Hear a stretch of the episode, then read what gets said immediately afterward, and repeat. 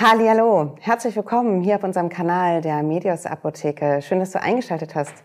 Wir erklären dir heute die pharmazeutische Dienstleistung Inhalativa und ähm, bleib dran, damit du ganz viel darüber lernen kannst. Denn erklären wird es dir irgendwie meine charmante Kollegin Nina, die extra irgendwie aus der Medios Apotheke an der Charité hier zu uns ins Studio gekommen ist, um dir zu sagen irgendwie, wie das Ganze funktioniert. Liebe, liebe Nina, toll, dass du da bist. Ähm, Ach, ich habe natürlich vergessen, Nina ist Apothekerin in der Medias Apotheke an der Charité, nur dass du Bescheid weißt.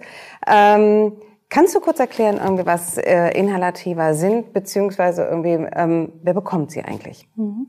Ja, Inhalativa sind Arzneimittel, die eben inhalativ angewendet werden. Man kennt das vielleicht so als Asthma-Spray oder genau, das sind eben so kleine Geräte, die dann ganz häufig zum Beispiel bei chronischen Lungenerkrankungen eingesetzt werden, wie Asthma oder COPD.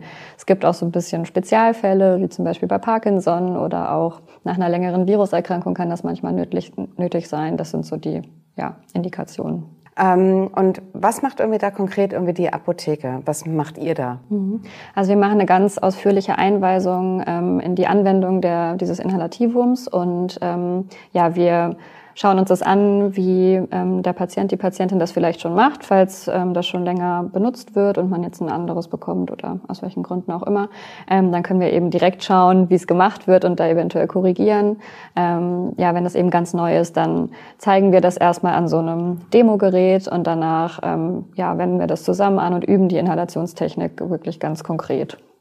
Und kannst du mir ganz kurz irgendwie sagen, für wen irgendwie konkret irgendwie diese pharmazeutische Dienstleistung ist, beziehungsweise was muss derjenige oder diejenige an Voraussetzungen mitbringen? Denn ich könnte mir vorstellen, irgendwie, wenn ich das habe, ich kann ja nicht einmal zu der einen Apotheke gehen, einmal zu der anderen Apotheke gehen und mir gucken, wer hat es mir am besten erklärt. Wie funktioniert das genau?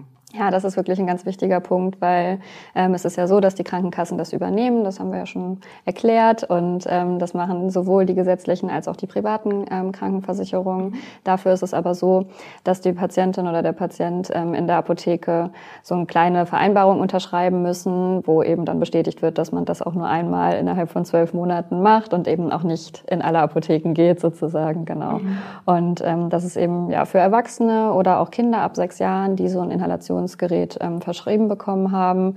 Also eben ganz neu, das erste Mal oder vielleicht auch, weil sie noch nie so eine ausführliche Einweisung bekommen haben in der Praxis oder eben auch nicht in der Apotheke.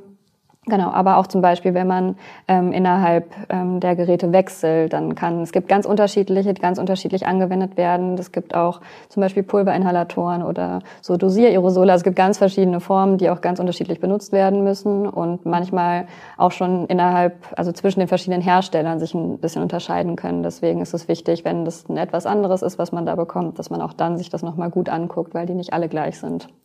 Das heißt, es ist tatsächlich irgendwie von äh, echt großem Nutzen, ähm, in die Apotheke zu kommen und wirklich irgendwie diese Dienstleistung äh, auch in Anspruch zu nehmen, damit man wirklich irgendwie die Handhabung irgendwie absolut erklärt bekommt und dass da nichts äh, dann irgendwie falsch äh, in Benutzung gerät, richtig? Auf jeden Fall. Wir ähm, gucken uns ja auch an, ob vielleicht schon Anwendungsfehler passieren, können mhm. das korrigieren oder wollen eben auch unbedingt vorbeugen, wenn das neu verordnet wurde. Ähm, ja, damit das vielleicht auch gar nicht erst dazu kommt, weil die natürlich nur lokal in der Lunge wirken und dementsprechend muss man das auch richtig machen, damit da auch alles ankommt.